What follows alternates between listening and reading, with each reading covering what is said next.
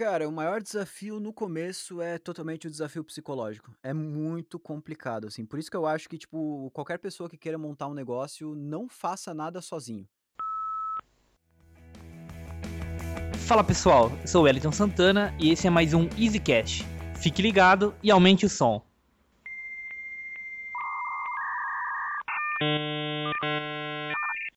Fala galera, beleza? Wellington Santana, aqui da Easy Devs. Hoje a gente vai bater um papo muito especial aí com, com o Diego, Diego da Rocket City aí. É, para me acompanhar nesse podcast aqui, tô com, com o Gabriel também.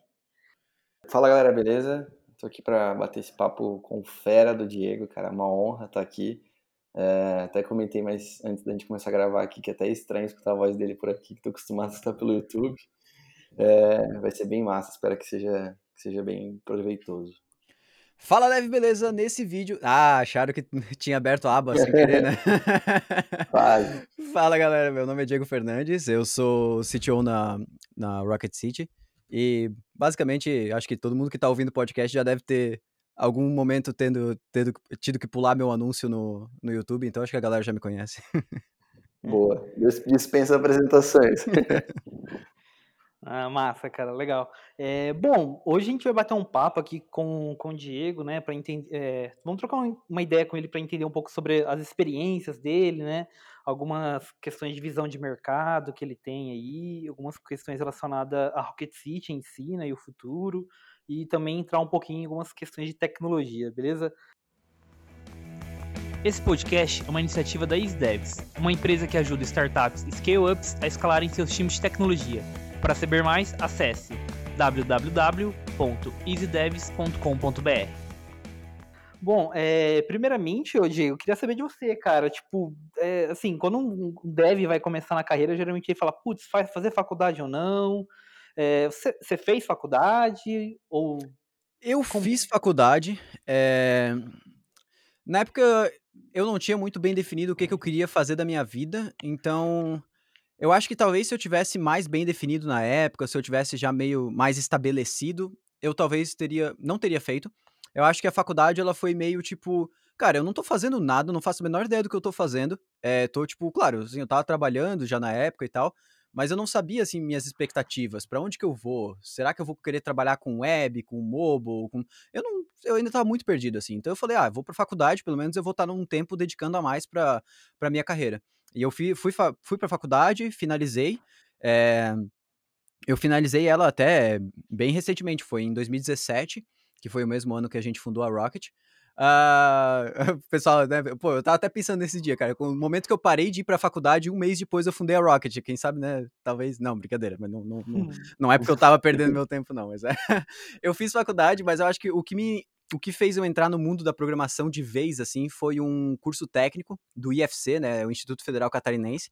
Então eu vejo que muita gente faz esses cursos no Instituto Federal, e eu acho fenomenal, quem tiver oportunidade, tiver no comecinho da carreira, assim, é muito massa fazer, porque introduz a programação de um jeito muito massa, não só a programação, toda, tudo por volta da, da, dessa parte de programação. E também, no final, tem a questão do estágio obrigatório e tal, que vai te levar para o mercado. Eu acho que essa, essa conexão, a ponte que faz com o mercado é algo bem legal. Mas foi aí que, que eu fui introduzido a, a essa área de programação e mesmo, assim. Antes disso, você queria programar, cara? Já ficou uma dúvida aí. Antes, do curso técnico, você, tipo, você já, sei lá, teve uma ideia de programar? É, assim? eu não queria programar, eu queria fazer site, assim, cara. Porque na... O que que acontecia? Eu jogava, eu jogava muito, né? Eu era aquele cara, assim, que a mãe saía de casa, ela levava um modem junto na bolsa, porque senão eu ia passar 24 horas jogando, tá ligado? Então, e daí eu lembro que surgiu uma época lá que a gente montou uma guilda lá no, no World of Warcraft, e aí eu falei, cara, eu preciso montar um site pro nossa guilda e não sei o quê. E aí, cara, o que que eu fiz? Velho, eu preciso aprender a montar isso. Aí eu lembro que eu baixei um software, cara. Eu, não, eu nunca mais achei informação sobre esse software na minha vida, cara. O nome dele era Antena. Eu acho que eu lembro até a versão, Antena 2.7, uma coisa assim. Esse software, cara, ele prometia, ele era tipo um Dreamweaver. Tu arrastava uhum. as coisas em tela para montar o site, assim, ia fazendo os links. O que que acontece? Eu fiz o site inteiro. Beleza, eu terminei o site, funcionava ali na minha, na minha, na minha máquina. E aí eu não sabia jogar o site online, não fazia a menor ideia como, que, como é que eu hospedava um site. E aí eu fiquei nessa até que eu, pô, encontrei outro dia uma plataforma que construía o site sozinha, sabe? Tu ia lá, tipo, tipo um CMS, assim, né? O, o nome da plataforma era page.tl, eu não faço a menor ideia TL de onde que é Tailândia, sei lá. E esse site, ele tá no ar até hoje, o primeiro site que eu desenvolvi. Então ele se chama WoW Total, tipo WoW de World of Warcraft, uhum. total.page.tl. Então, se tu entrar lá, vai ter muita coisa doida lá, tipo, de bem-vindo, desenvolvido pelo Diego, não sei o quê. Cara, coisa muito doida, assim. Então, esse aí foi o primeiro site que eu desenvolvi, uh, utilizando essa plataforma. E aí eu percebi, cara, esse site na época ele explodiu, assim, um monte de gente começou a acessar, porque eu tinha um monte de guia do jogo. Uh, e aí eu falei, cara, isso é muito massa, eu preciso aprender a fazer isso aqui, só que de uma forma mais escalável, uma forma com meu domínio e tudo mais. Eu não sabia botar .com.br, nem nada disso. E aí eu comecei a me inscrever e correr atrás de aprender sobre isso, né? Foi quando eu me inscrevi num curso de web design, que eu pensei que eu ia aprender a fazer isso. Uh, aí eu aprendi, tipo, Corel, Photoshop, e na época eu fiquei, tipo, muito. Ah, cara, não é possível que eu, tipo, entrei no curso para aprender isso e não, não, não aprendi nada. Uh, mas, claro, burrice minha, né? Não olhei menta nem nada disso, só, só saí que nem um doido me escrevendo. Mas foi aí que despertou meu desejo da programação mesmo, assim. Que da hora, velho. E o pior é que, tipo, a gente gravou um podcast agora, o último que a gente fez, né? E eu falei, tipo, um pouco também de como eu comecei e foi bem parecido, velho. É, só que ao invés de eu criar o site, eu criava o server, o OT, tá ligado? Tipo... É, já teve, já teve essa parte minha também, né? O OT de Tibia, meu, era Nossa. raizada, cara. Eu criava, Nossa. ganhava até dinheiro com isso. E, cara, era muito louco. Tipo, era, tinha uma época que só existia isso. Tipo, OT de Tibia, é, Narutibia, Poketibia, é. Dragon Tibia. E, cara, eu comecei a, a, conhecer programação por causa disso aí. E aí eu falei, putz, que da hora. E aí eu fui para um curso de web design também. Falei, eu vou aprender a fazer isso. Mesma coisa, não olhei menta. Cara, aprendi a mesma coisa, aprendi Photoshop, aprendi é, Fireworks, se não me engano, na época tinha, né? Até Flash eu aprendi. Pô, eu aprendi Flash também, cara. Cara, achei muito massa. Só que eu falei, pô, eu quero programar. Aí eu fui pro curso técnico e aí começou, tipo, falei, pô, que da hora, é aí que isso aqui que eu quero. Achei, achei bem parecido até a nossa, como o nosso início, assim. Acho que uhum. todo deve meio parecido também, né? Não, é. exatamente, cara. Eu lembro que eu brincava bastante com servidor de Mu, Mu Online, e também acabei fazendo um curso de web design, mas na época, tipo, era da, da Macromedia, que aí, tipo, era Macromedia Flash 7, Adobe, uhum. nem tinha comprado Flash ainda, bem, bastante tempo. Exatamente.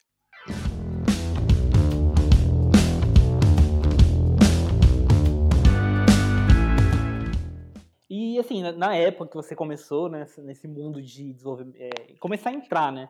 Entender o que era questão, é, esse mundo de desenvolvimento, né? Na época tinha alguma, tipo, um Rocket City para ajudar profissionalmente, assim, ajudar as pessoas a crescer?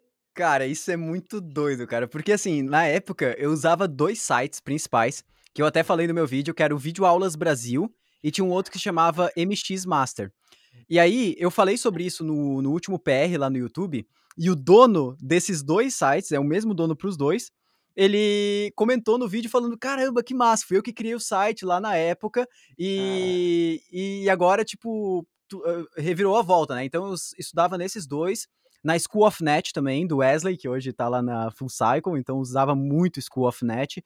E assim, eu usava mais ou menos esses conteúdos, porque como eu estava aprendendo PHP, esses três sites eles tinham muito conteúdo focado em PHP.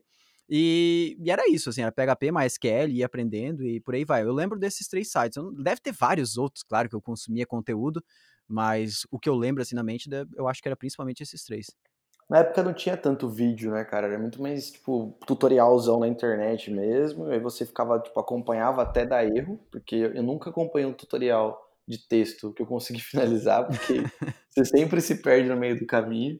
E não, nem existia YouTube, né, cara? Aliás, até existia, mas tipo, não tinha essa, essa força que tem hoje, né? Uhum. Então, tipo, era muito blog mesmo. Eu lembro é, que eu participava de uns fóruns, de, uns fóruns de tecnologia que tinha bastante. Tipo, Guji de Java, Macorati de .NET, tinha uns caras assim. E era um texto, o vídeo não existia, tipo, hum. era muito mais complicado nesse ponto também. É, eu, hum. eu, lembro de um, cara, que eu via bastante, que era do Neri, Neri Neitsky. Nossa, é verdade, cara. Você pegou isso, Diego? Cara, eu não lembro. Ah, deve cara, ter, mas uma, não lembro. Era uma videoaula, o cara, tipo, era um DVD que ele tinha 492 videoaulas de todas as linguagens do mundo, de todos, tudo, de tudo. Cara, o cara assim, é legal, cara. Brasil. Tipo, Cara, todo mundo sabe viu alguma videoaula do Neri. E, eu lembro que eu aprendi Android, assim, cara. Tipo, o cara era fera, sabe? Tipo, agora a galera meio que critica, mas, tipo, na época era muito bom e me ajudou demais. É, eu lembro que o cara tinha, tipo, vídeo aula de, de desenvolvimento e tinha vídeo aula de se aprender a tocar gaita, assim. é, o verdadeiro, coisa, é o verdadeiro full stack, né, cara? É. Exatamente. Icon Developer. Ah, legal, cara. E, e, assim, cara, qual que é a sua visão? É, o que, que você acha? É, que é importante a, a, faculdade hoje? Como que você vê isso? Ah, é muito difícil dizer, assim, porque existem cenários diferentes, existem realidades diferentes, tipo, principalmente já o, o próprio Brasil é muito grande, sabe? A, a realidade de cada pessoa em cada ponto do Brasil é muito diferente, né? As pessoas têm oportunidades diferentes. Eu acho que a faculdade, ela cumpre um papel muito importante para a grande maioria das, das, das localidades em, em todo o planeta. Uh, mas o que eu vejo, na verdade, é surgindo cada vez é, menos, na verdade, tendo cada vez menos dependência da faculdade para as oportunidades no mercado em si. Então a gente vê grandes empresas de tecnologia deixando a questão da certificação de lado, né? Então, o que, que eu acho é que se a pessoa tem já o foco, já tem muito bem definido o que, que ela quer ser, o que, que ela quer fazer, aonde que ela quer entrar, talvez a faculdade não, não, não venha tanto agregar, né? Agora, por, por exemplo, naquele estágio que eu tava, que eu tava totalmente perdido, assim. Eu não, eu tava lá no meu WordPress da vida, lá fazendo meus blogs, mas eu não sabia o que, que eu queria realmente da minha vida. Eu acho que a faculdade ela foi bom porque ela me ajudou a, é, eu conheci mais pessoas, então eu fiz faculdade junto com o meu hoje que é sócio meu. Então assim, eu acho que ela abriu mais o meu leque de oportunidades, abriu mais o meu leque de conexões e tudo mais. Mas não acho que na questão de conhecimento técnico, ela foi o diferencial, entende? Mas eu acho que, tipo, pô, não tava fazendo nada ali. A faculdade pública, pô, qualidade, faculdade de qualidade, pô, não, não tem por que não, sabe? Eu acho que você matou muito bem, cara, concordo totalmente. Tipo, é, existem casos e casos, né, basicamente. Tipo, pessoas e pessoas, momentos e momentos, é, condições e condições, eu acho que tipo, varia de todo mundo. Eu, Gabriel, eu, eu vou falar pra você, eu penei para terminar a faculdade. Porque uhum. chegou no meio dela, cara, eu percebi que ela não fazia sentido nenhum para mim. Tipo, chegou no meio, eu falei, eu comecei a trabalhar logo no começo, também teve esse ponto. Eu comecei a trabalhar com tecnologia no final do primeiro ano da faculdade. E quando eu comecei a entender que tipo a faculdade não trazia as hard skills é, de tecnologia que eu precisava para trabalhar, falei, o que eu estou fazendo aqui? E aí comecei a me desmotivar, me desmotivar, me desmotivar. Eu fui terminar, eu demorei anos para terminar a faculdade. Ah, pois é, mas então, aí que tá, porque eu não acho que você entrou na faculdade e você é obrigado a terminar ela, entendeu? O é. pessoal tem muito essa coisa de, tipo, entrei na faculdade, já fiz metade, eu não vou parar aqui agora. Pô, para assim, velho, se não tá agregando em nada, né? Não tem por que também continuar. Tranca, sei lá, depois tu volta. Mas eu tenho amigos, é. por exemplo, até pessoas que trabalham na Rocket que, tipo, estavam no último, uh, nos últimos semestres ali, faltando pouquíssima coisa e, sei lá, pararam com a faculdade porque tava mais, uh, não tava mais ajudando, né, em praticamente nada. Então tranca e caso queira depois um dia é, finalizar, pode finalizar. Agora, essa obrigação de, tipo, iniciei a faculdade, eu tenho que ir até o fim, eu não acho que tem que ser assim ao pé da letra, sabe? Não, realmente, cara. É, eu, tipo, eu entrei na faculdade, assim, cara. Eu lembro que na primeira semana meu coordenador falou, cara, você não vai aprender a desenvolver aqui, cara. tipo, foi bem impactante, assim, e, tipo, foi realmente, assim, cara, eu fui aprender muito mais trabalhando no dia a dia, né? E uhum. buscando por fora, assim. Não, acho que o objetivo da faculdade é outro, né, gente? É tipo, ele é da a questão mais, sei lá, teórica, né? Hoje, tipo, os cursos, a própria Rocket City é mais tipo, focada realmente no dia a dia, né? Totalmente diferente, é todo um paradigma totalmente diferente. E aí, como a gente não, acho que o próprio Diego falou no começo, a gente, a gente não lê as ementas das coisas, cara. Você não vai, tipo, ah, peraí, deixa eu ver o que tem exatamente nesse curso. A gente acaba não, ou até às vezes a própria ementa não é tão condizente com a realidade, você acha que você vai entrar e falar assim, nossa, agora eu vou sair programando tudo, vou sair sabendo o último framework da moda, ou vou sair sabendo JavaScript, enfim, você não vai. Basicamente você não vai. Mas acho que são alguns conceitos que são importantes em algumas coisas. Mas, de novo, acho que varia para pessoa para pessoa, né?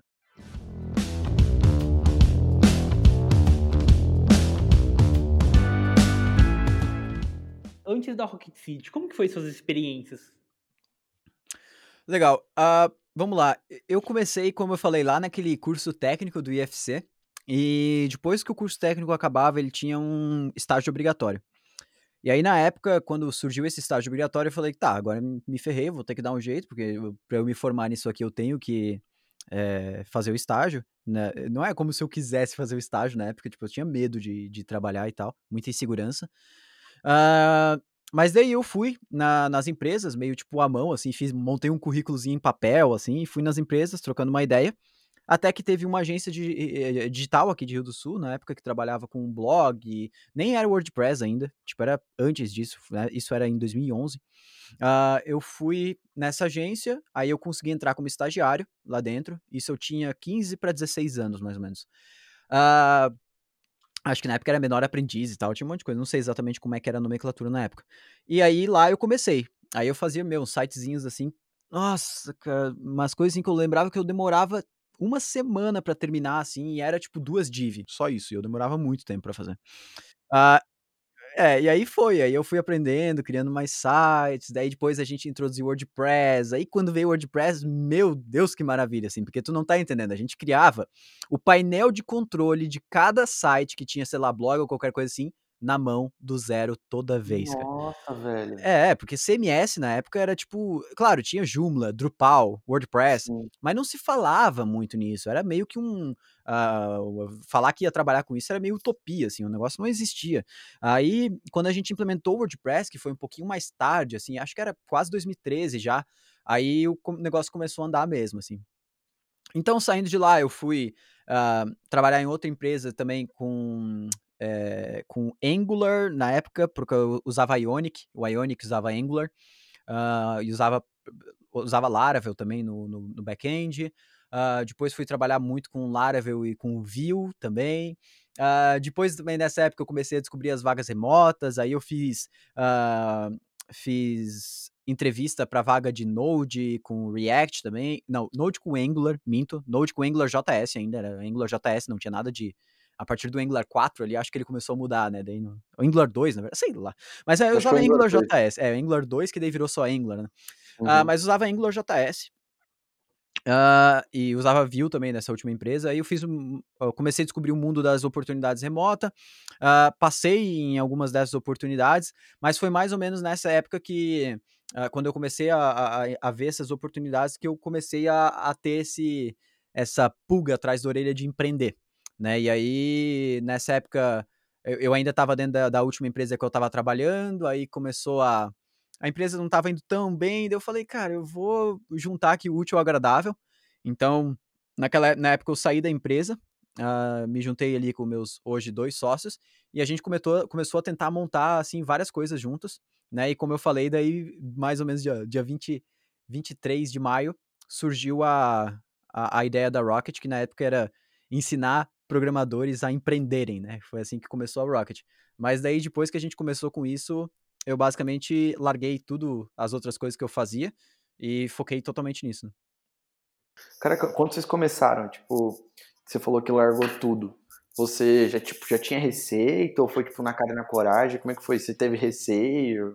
Então, eu comecei a trabalhar com, que nem eu falei, com 15 para 16 anos. Morava com meus pais, então, basicamente, todo todo o dinheiro que eu ganhei desde os meus 200 pila lá no início, uh, eu fui guardando. Então, eu nunca fui uma pessoa também muito de gastar, de comprar coisa, nem nada disso, assim. Eu tinha meu notebook, eu, eu tinha o mesmo Mac que eu usava desde lá do começo. Então, isso é engraçado, porque o, o Mac que eu comprei lá quando eu tinha Uh, quando, eu, quando eu entrei na empresa, lá em 2012, 2013, sei lá, eu, a minha namorada usa até hoje, ele tá vivendo ali de boas. É, ele tá super bem, assim, o Mac. Então, claro, só a bateria, né, que não, não tem como, assim, mas o resto tá super de boa. Uh, então, eu sempre usei esse computador para tudo, assim, todas as empresas que eu trabalhei usava ele. E aí, eu, eu na época, como eu Uh, não tinha muitos custos, eu, cara, eu simplesmente me joguei, assim. É claro que nem todo mundo tem as, essa mesma oportunidade, mas, por exemplo, o Robson, ele não conseguiu fazer isso, porque o Robson ele já tinha filho, família e tudo mais. Então, na época, ele continuou trabalhando na empresa que ele já trabalhava, remoto, e aí todo o tempo que sobrava, ele investia para trabalhar na Rocket. Então, era eu e o Clayton, que é meu outro sócio full-time, basicamente, que ele fez a mesma coisa que eu, uh, e o Robson nesse part-time, assim, ele usava geralmente o período da noite, ele acorda muito cedo também, usava esse período para trabalhar. Da hora, muito da hora. Isso eu acho que essa também, essa parte de você entender que tipo, o sócio, às vezes o sócio não consegue. Isso aconteceu bastante com a gente, acho super importante também, né, Wellington? Tipo, Sim. no começo também estava, tipo. Porque assim, cara, você sai do, do trampo, é, E, querendo ou não, você vai empreender, tipo, você não sabe o que vai acontecer, né? Principalmente quando você tá, estava falando até antes de gravar, tipo, é, não foi aquele negócio tipo, ah, cara, olha aqui, esse tamanho de mercado é desse tamanho, vale tantos milhões, não sei quem que vai entrar aqui, tem um plano de negócio. É, pelo jeito vocês foram bem parecidos com a gente, do tipo, cara, existe uma oportunidade, vamos fazer e vamos ver o que dá. Então você não tem, mas você nunca tem aquela certeza do tipo, nossa, eu vou entrar aqui e vai sair tanto no final. Até Ah, porque não é existe certo, certeza né? nisso, né? Isso aí é Uhum. loucura. Quem trabalha nessa parte de empreendedorismo sabe que essa É, certeza não existe, né, cara? e É. aí você fica meio em choque, né? Tipo, e aí tem, é, tem pessoas que têm mais dificuldade de sair por questões financeiras, até por questão de. E a gente também meteu o louco lá no começo, né, velho? Sim, nossa, eu lembro até de uma situação que, tipo, a gente fez uma reunião, tipo, todo mundo trabalhava em, em- nas, nas, nas empresas aqui da região, e a gente ficava até de madrugada fazendo o trabalho da Easy, né? E aí, tipo, a gente fez uma reunião falando assim, ah, daqui três meses acho que vai poder sair um. Aí, tipo, deu dois dias, cara, o, o cliente aumentou a quantidade de horas, a gente vai ter que sair um segunda-feira, tipo, uma loucura, assim, né, cara? Uhum. É, isso é isso aconteceu muito no início, assim, né. Então, co que nem eu estava conversando pra você com vocês antes da gente gravar, cara, a gente f eh, ficou assim, sendo bem sincero, a gen a a primeira vez que a gente conseguiu, ah, realmente ter inscrições em algum curso, algum treinamento que desse um valor, assim, considerável pra pensar em saída, assim, alguém sair da empresa, foi tipo, cara, um ano depois, assim, de de fundar, de daquele dia 23 de maio lá, sabe. Foi tipo no no março em março do outro ano, assim. Então foi um negócio realmente que demorou muito tempo, né. E mesmo assim, naquela época, eh é, essa questão de, cara, tipo, ah, vou eh, o pessoal acha isso o pessoal acha, pô, vendeu lá, eh, 50.000, né, então divide entre os 3 sócios, cada um vai pra casa, fica feliz. Não, mas não é nada disso, na verdade, né. É tipo, vendeu 50.000, é 45.000 para o Facebook, mais 2.000 para o Correios de Caneca, sim, mais o resto é sim. imposto e acabou, tá ligado? Tipo, então não é é muito assim, tipo, no começo é muito sobreviver com com o que vai sobrando ali, né. É, cara, real. E eu lembro que no começo, cara, tipo, eu já assinava, eu acho que era newsletter, alguma coisa assim de vocês. E assim, faz muito tempo, cara, porque, tipo, foi bem no comecinho da Easy, a gente começou também bem, bem próximo às empresas. Vocês começaram no começo de 2017, a gente começou no final de 2017. E eu lembro que você já usava umas técnicas de e-mail marketing que todo, tipo, a gente tá começando a usar agora. Tipo, quando a gente não abria e-mail, eu lembro que você falava, você mandava um e-mail do tipo assim, fala Dev, beleza? E tipo, você não tá abrindo meus e-mails, você não tem interesse. Eu falava, caralho, velho, como que esse cara sabe? Eu ficava... Era muito louco, velho. Tipo, lá no começo, tipo, você, se alguém entrou alguém de marketing junto com vocês, como é que é? Então, o que que acontece, os 3 sócios, eles têm background de programação, né, eu tanto eu, quanto o Robson, quanto o Clayton, nós éramos programadores. Chegou um momento ali no fundamento na funda na quando a gente foi fundar a empresa, aí eu me perdi, né, fundamento e fundação são 2 coisas diferentes, né, mas eu acho que é fundação da empresa. Tá. Eu acho que é isso. Ah, sei lá. Foi mais ou menos ali no início da empresa, a gente olhou entre a gente, conversou entre a gente e falou: "Pô, cara, ah, tudo bem, nós 3 gostamos de programação, não tem por que a gente largar a programação, mas a gente entende que os sócios dentro da empresa, eles têm que ter habilidades complementares, então não adianta as 3 pessoas querer fazer a mesma coisa, né, apesar de gostar". E aí a gente se dividiu e na época o Robson, ah, ficou com essa parte de marketing, que era a parte que ele mais estudava, ele toca essa área na Rocket até hoje. Ah, e aí, na época, o pessoal, ah, que nem tu falou, né? Pô, o Diego fez alto sistema automatizado ali pra enviar, mas não, cara, é tudo, era tudo muito manual, assim. A gente criou um sistema de, de anotar os, os e-mails das galeras que escreviam na nossa newsletter. Tipo um sisteminha com Ruby mesmo. O Robson usava um negócio que gerava o painel de admin pronto. O Robson era o maluco, o, o maluco do Ruby, assim. Então ele fazia tudo com Ruby. Caramba. E a gente pegava, exportava um CSV de dentro disso aí, importava na ferramenta de e-mail marketing e disparava os e-mails. Na época a gente usava, sei lá, acho que era MailChimp, não lembro exatamente o que, que a gente usava. E aí, ah, essa, essa parte de identificar que a pessoa não abria e tal, isso era, pô, o próprio MailChimp lá identificava ah, as pessoas que não abriam e-mail, por exemplo, faz três, quatro ou cinco, e a gente enviava um e-mail também manual para essas pessoas, ah, sei lá, qualquer, co- com qualquer tipo de estratégia. Então, assim, não tinha automatização de fluxo nenhum, assim, era basicamente Caraca, que da hora. É, a achei que, gente tipo, acordava, tipo, a gente sabia que sexta-feira de manhã a gente ia enviar um e-mail. Então tava lá, sei lá, quinta-feira à noite, o Robson escrevendo o e-mail pra enviar sexta de manhã, e aí ia, sabe? Era bem, bem, bem manual mesmo as coisas. da hora, da hora. Não sabia, achei que fosse já uma ferramenta totalmente automatizada, já que igual tem hoje, assim. Da hora, cara. Jeito de dev de resolver as coisas, né, basicamente. É, exatamente. Inclusive, quando eu lancei a. Quando a gente lançou a primeira plataforma da, da Rocket para assistir os cursos, né? Que era Rocket Club o nome. Eu fiz ela toda em PHP, assim, porque na época eu, cara, eu fazia muito rápido com PHP as coisas, assim. Uh, e aí, para liberar as aulas, por exemplo, uma turma e tudo mais, era um era commit para liberar o código, entendeu? Então, tipo assim, uh, o, o, a, os módulos que não tinham saído ainda, eles estavam comentados. Então eu ia lá, descomentava, ou botava um if lá, porque eu tinha que pôr if, se a data de hoje é maior que tal data, que é a data de liberação do módulo, aí eu mostro essa div aqui que tem os módulos, senão eu não mostro, e aí eu dava commit para liberar, tipo, no dia que ia sair o módulo, cara. e aí ia, cara, sabe, tipo, era bem doido mesmo, assim, bem da estilo Go Horse e MVP Sim. total, assim. Da hora, cara, muito da hora. Da hora, porque quem vê pensa também, tipo, ah, os caras fizeram uma ferramenta robusta desde o começo e tal, e não, não é bem assim, né, cara? É, exatamente, porque uma das coisas que a gente aprendeu também muito no início da Rocket, cara, é que programador, quando ele tem uma ideia, a primeira coisa que ele quer fazer é desenvolver. Mas é. isso é a última coisa que tu tem que fazer, é. né? O pessoal até brinca nos hackathons e tudo mais, que, que tipo, vai fazer a aplicação, a primeira coisa que o, que o desenvolvedor pensa é fazer a tela de login. Cara, não faz tela de login, cara. Não, não começa fazendo a tela de login. Basicamente, cara. Não vai, não vai ter uso nenhum, assim. Então, tipo... Startup Weekend, né? Tipo... Exatamente, Startup Weekend, cara. Eu fui participar do Startup... É, eu fui participar do Startup Weekend, cara, mais ou menos ali na mesma época que a gente fundou a Rocket, assim. E eu era esse programador que achava, assim, que, tava, que sabia o que tava fazendo, né? Eu cheguei lá, assim, no Startup Weekend, pô, peguei lá o projeto, eu lembro que eu dei a ideia também, montamos o grupo. Aí eu falei pro grupo, ó, galera, cara, vocês podem focar em negócio e tal, eu vou desenvolver, tá ligado? Aí chegou o mentor atrás, meu, cara, chegou o mentor, assim, quando, ele, quando eu falei isso, cara, o mentor olhou para mim assim, é sério que tu tá falando isso? Uh -uh, pode largar aqui, tu vai lá pegar o telefone, ligar para as pessoas, fazer validação, porque, cara, desenvolver nem é o que a gente quer aqui no Startup Weekend. Então, assim, foi bem uh, um choque, né, quando eu descobri essas coisas. É muito louco, cara, porque o que a gente quer fazer é codar, a verdade é essa. Tipo, ah, vamos fazer um projetinho ali para testar um produto. Não, vamos começar, vamos começar a desenvolver. Cara, não é bem assim, né? Tipo, como é, nossa, tem um monte de coisa antes de codar, né? Você é, tá exatamente. Tá tipo, e é que assim, deve gosta de codar, cara. A verdade é essa. É. Então, só que a gente tem que se segurar também. É tipo que eu brinco com o pessoal, tipo, gente, é, por mais que seja a parte mais legal, é, é gostoso realmente ver o negócio tomando forma, né? Tipo, é uma sensação muito boa. É, é, a gente tem que. A gente, se a gente começar codando, a gente vai jogar tempo no lixo. Basicamente isso. Né? Porque pode ser que não resolva problema nenhum. Né? É, e você esteja codando algo que ninguém vai usar. Aí, é, tem até a. Eu acho que um dos casos mais famosos até é o próprio.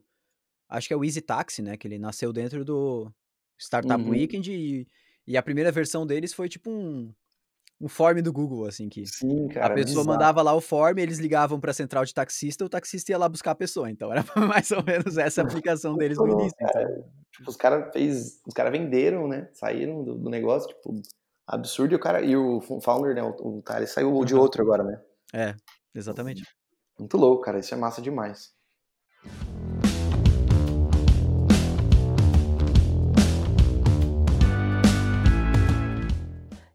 Assim, quando foi que tipo, a ficha caiu que tava todo mundo falando de vocês, assim, da Rocket City, assim? Cara, eu acho que assim, a ficha ela nunca chegou totalmente a cair, mas eu acho que o momento mais que eu lembro, assim, que foi um momento muito marcante para mim, foi no início de 2018, uh, ah, mais ou menos lá em fevereiro, março, a gente foi, foi em fevereiro, a gente foi para Campus Party, né? E eu dei um mini curso lá de, de React Native e tudo mais. E eu lembro na época que eles tinham separado duas mesas uh, por mini curso, assim. E isso dava, acho que 40 pessoas, assim, para participar. E aí eu tava virado, eu tava, tipo, 30 e poucas horas sem dormir, assim, fui dar um mini curso e tal. Daqui a pouco.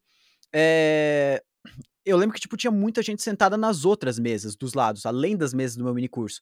E aí, claro, eu pensei, pô, essas pessoas aqui estão para ver os minicursos das outras pessoas, né? E aí eu lembro que eu fiz uma pergunta lá na época, que eu acho que eu perguntei, pô, quem aqui já baixou o Expo, que eu tinha deixado na tela, assim, pro pessoal? E aí levantou mão, assim, de gente em um monte de mesa, que não era só as mesas do meu minicurso. Eu falei, cara, o que, que, que, essa ah. galera tá fazendo tudo aqui, né? E é muito massa, porque a galera conhecia a Rocket, já acompanhava, assim. E eu falei, meu, cara, o negócio realmente, assim a, a galera conhece a gente. E aí, Uh, em 2019, também no início de 2019, lá em janeiro, eu fui para outra Campus Party, daí eu dei uma palestra na Campus Party, assim, Uh, e aí tinha muito mais gente participando, acho que deveria ter na palestra umas 200 pessoas. E aí eu perguntei, assim, pra galera, quem é que conhecia a Rock, assim, daí todo mundo levantou a mão, assim, daí naquele momento eu, pô, massa, cara, tem bastante que gente hora, que conhece velho. a gente, assim. Uh, porque online, assim, né, tipo, que nem eu tava te falando antes, pô, participou 110 mil pessoas do último evento do Next Level Week. Pô, 110 mil pessoas, é cara. Isso dá gente. praticamente dois Maracanã, quase. Então, uh, mas só que assim, mesmo assim, é difícil uh, tu conseguir imaginar isso, sabe? As pessoas ali sentadinhas na tua frente. Agora, quando tu tá no meio físico, o negócio é mais é mais palpável, né? Tu consegue realmente enxergar aquilo, né? Então, mas eu acho que foi realmente, eu lembro desses dois momentos que foram bem marcantes para mim, assim. Mas o online também ele trouxe muito isso, né? Que nem eu tava falando das participações dos eventos, NLW e tudo mais. Mas o físico ele realmente dá esse, esse impacto maior. Da hora, cara. E eu lembro uma, que eu tava no Twitter uma, ano passado, acho que é, foi o final do ano passado. Vocês estavam, tipo, arrebentando de anúncio né, no YouTube. É, e tava todo mundo falando, tipo, eu, toda hora o Diego vem falar, fala, Dev, beleza? Chegou isso em você? Como é que foi isso? Chegou, cara, mas isso aí, na verdade, foi um, um erro na verdade. Porque assim, todo anúncio que a gente bota no YouTube, a gente limita a aparecer para as pessoas no máximo duas vezes por dia, se eu não me engano, é uma coisa assim. E aí, uma vez, a gente subiu uma nova campanha de anúncios, e aí a, acabou sem querer subindo dois anúncios por dia por anúncio, na verdade, por vídeo. Hum. Ou seja, e a gente tava naquela época, tipo, investindo muita verba mesmo, porque a gente queria que trouxesse o máximo de gente possível. E aí acabava que as pessoas me viam, tipo, 10 vezes por, por dia no YouTube, e, tipo, a, isso passou o final de semana inteiro, né? Porque aqui na Rocket a gente tem uma cultura, assim, de, tipo, chega sábado, cara, a gente vai descansar, tá ligado? Tipo, é muito Dá. difícil chegar sábado e tal, e a gente, pô, ah, deu um problema, vamos lá resolver, vamos fazer coisa nova. Cara, todo mundo precisa descansar, cara, senão tu vai chegar uma hora que vai, vai, vai dar ruim, assim. Uhum. Então, é...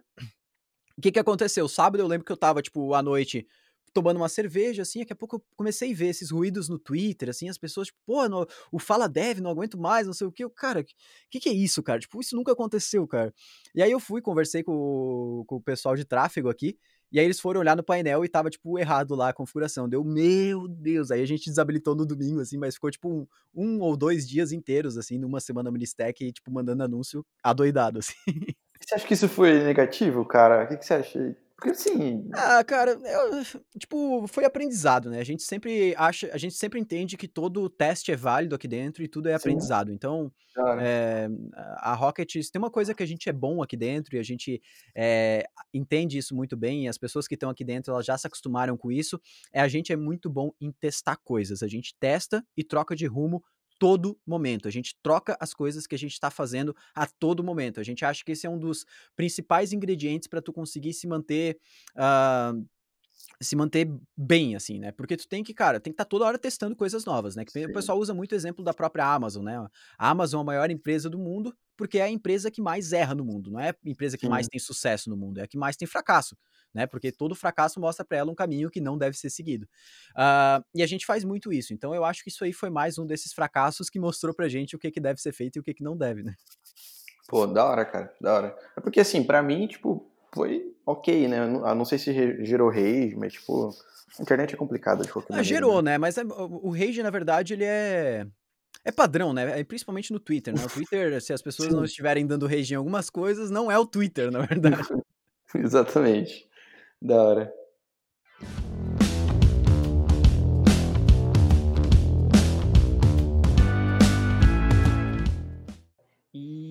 E, assim, se, na, na rock, nessa, nessa trajetória da rock, é, se tivesse alguma coisa, né? Pra, se você pudesse voltar no tempo, assim, o que, que você mudaria? Bah, o que, que eu mudaria, cara? Eu acho que isso é muito difícil dizer. Uh, que nem eu tava falando agora, eu acho que tudo que, que a gente errou mostrou pra gente um caminho que não deveria ser seguido. Então tem coisas que a gente fez que não foram boas pro negócio. Mas talvez se a gente não tivesse feito, a gente estaria tentando fazer agora. Né, que poderia o, causar um estrago ainda maior. Então, eu acho que é, uma coisa que eu sempre digo é que quando a gente estava no início da Rocket, não tinha problema nenhum a gente falir. Porque a gente não tinha nada. Então, o que, que era falir? Não, não tinha nada. Então, uh, a gente errou muito, assim, a gente, cara, alterou muitas vezes. Que nem eu falei lá, o primeiro ano da Rocket a gente tentou, por tudo, é, fazer um produto de empreendedorismo para programadores. Mas, cara, a gente ficou um ano nisso, de empreendedorismo para programadores. E se a gente tivesse começado antes, com a Rocket do jeito que ela é, será que a gente tinha já obtido resultados melhores nesse momento? Né? Então, assim, uh, como eu falei, uh, eu não tenho arrependimentos, né? Eu acho que é meio clichê falar isso de não ter arrependimentos, mas é porque realmente, se, eu, eu, se a gente não tivesse tentado o tanto que a gente tentou fazer esse curso de empreendedorismo para programadores, eu acho que a gente ainda estaria hoje com a pulguinha atrás da orelha pensando que daria para fazer, sabe? Talvez dê para fazer, mas talvez aquele não era o time perfeito e qualquer coisa assim. Mas teve várias outras coisas, né? Por exemplo, em 2018 a gente, no final de 2018 a gente colocou um produto de recorrência junto com uh, o bootcamp que a gente já tinha, que era o Academy, e aí a pessoa pagava um tanto por mês para ter acesso aos cursos e tudo mais. E aquilo lá tirou todo o foco, a galera não sabia mais o que era bootcamp, o que era Academy, aí ficou uma loucura. Ou seja, um mês ou dois meses depois a gente matou o produto Academy para ficar só com o Bootcamp. Então, assim, foi um erro. Claro que foi um erro colocar aquele produto naquele momento. Mas se a gente não tivesse botado, eu tenho certeza que até hoje a gente estaria com a pulguinha atrás da orelha de, cara, a gente tem que criar um produto assim, tem que fazer uma coisa assim, tem que fazer uma coisa assim. Então, os erros, eles vêm realmente para ir te mostrando o caminho, né? É, velho, eu, eu, eu me identifico demais com o que você tá falando. Tipo, eu acredito que tudo que você falou poderia ter saído da minha boca também, porque e outra, eu acho que além do, do que você falou, eu acho que os ganhos com os erros indiretos, os, os, ganhos indiretos com os erros, a gente não consegue visualizar. Só que eles são tipo, muito valiosos. É, se vocês não tivessem começado, talvez, com o tipo de curso que vocês começaram, talvez na hora que se vocês tivessem começado direto com o que o modelo de vocês tem hoje, talvez vocês não tinham aprendido tanto o que fez vocês crescer o, o, o, talvez um dos motores que fez vocês crescerem tanto, entendeu? Tipo, aí também começou de um modelo diferente. Começou com um projeto, tipo, ah, pegando projeto, agora a gente tá muito mais para outsourcing. Quando a gente migrou para outsourcing, a empresa cresceu, tipo, cinco vezes o que uhum. a gente era. Aí eu sempre também fico na minha cabeça, putz, se eu tivesse começado com outsourcing, com, sei lá, com as pessoas que eu conheço hoje, será que eu tivesse começado lá atrás com isso, eu queria, a gente estaria como hoje? Só que a verdade é, talvez se eu tivesse começado lá, nesse modelo a gente tinha errado tanto, a gente não tinha a experiência que a gente teve, não passou pelas experiências que nós passamos, a gente tinha fracassado. É, exatamente. E a mesma coisa que a gente fala mesmo, lá no começo, cara, eu falava para todo mundo, eu chegava, era eu, o Wellington, o Ítalo e o Júnior, os nossos quatro sócios, a gente falava assim, cara, vamos usar uma tecnologia da hora nos projetos, tipo, vamos usar JavaScript, vamos usar React, vamos usar é, Vue, Node, que a gente não usava nos outros trabalhos, porque se der errado, a gente vai sair bem preparado para o mercado e a gente vai arranjar trampo. O uhum. pior é que pode dar errado. Aí uhum. começa a crescer, aí você começa a olhar para folha, começa a olhar para as coisas e fala, meu Deus, agora se der errado é um pouco maior o problema. É, né? então, a hora que tu vai come começar, aqui foi, foi bem isso, cara. Chegou em agosto de 2018, um pouquinho antes, na verdade, a gente já tinha duas pessoas no time, mas começou a chegar em agosto de 2018, a gente começou a a gente tinha interesse em contratar pessoas e uma dessas pessoas, inclusive, tinha filho e tudo mais. E aí começou a bater aquela, cara, agora é nossa responsabilidade, cara. Tipo, se o negócio não for, tipo, não é vai ser. Vai, é foda, né? Porque daí tu fica, tipo, naquela, né? Tipo, oh, eu não quero acabar também com a, com a esperança a da pessoa. Né? cara, né? Tipo, é, vou, ter que mandar embora esse cara. Tipo, ele confiou em mim. Né? Exatamente, então isso bateu, assim. Mas, cara, depois que depois que vai, assim, que tu, tu vai. Hoje já não tem mais tanto isso, sabe? Hoje é, é, fé no time, bora que vai e, vai dar certo, sabe? Então é muito isso, né? Mas aquilo que tu tava falando da questão de adaptação ali, pô, é, é, é totalmente isso, né, cara? Se eu, eu paro para pensar sobre isso muito, assim, pô, se a gente não tivesse ficado aquele um ano tentando vender curso de empreendedorismo para programadores, que era um negócio assim muito uh, que, que acabou ensinando muita coisa pra gente, né? Acabou ensinando a gente como lidar com o público, como fazer anúncio, como fazer tudo. Ou seja, a hora que a gente começou com a parte de treinamento de dev focado para hard skills, a gente já tinha toda essa bagagem em coisas não técnicas, podemos dizer assim, que ajudou a gente. Então, se a gente tivesse iniciado direto com o treinamento de hard skills, é, talvez esse aprendizado que a gente ia ter que ter nas outras partes do negócio ia desanimar a gente, a gente teria desistido sobre isso, né? Porque assim, não faltaram, a, a, a, não faltou a vontade de desistir em vários momentos, né? Isso acontece, acho que em toda empresa. Sim. E acho que até também questão de ficar cascudo, né, cara? Né, Wellington também, tipo, a gente passou tanto perrengue lá atrás, mas tanto, que, tipo, o corona impactou o nosso negócio, tipo, ele impactou, porque os nossos clientes foram impactados, né? Agora já, tipo, a gente conseguiu é, voltar ao normal, até melhor, mas, do tipo, na hora, que assim, eu olhei, olhei pro time e falei, gente, a gente vai passar, a gente tá tranquilo. Porque eu já passei, a gente já passou por coisa tão pior hum, lá atrás, né?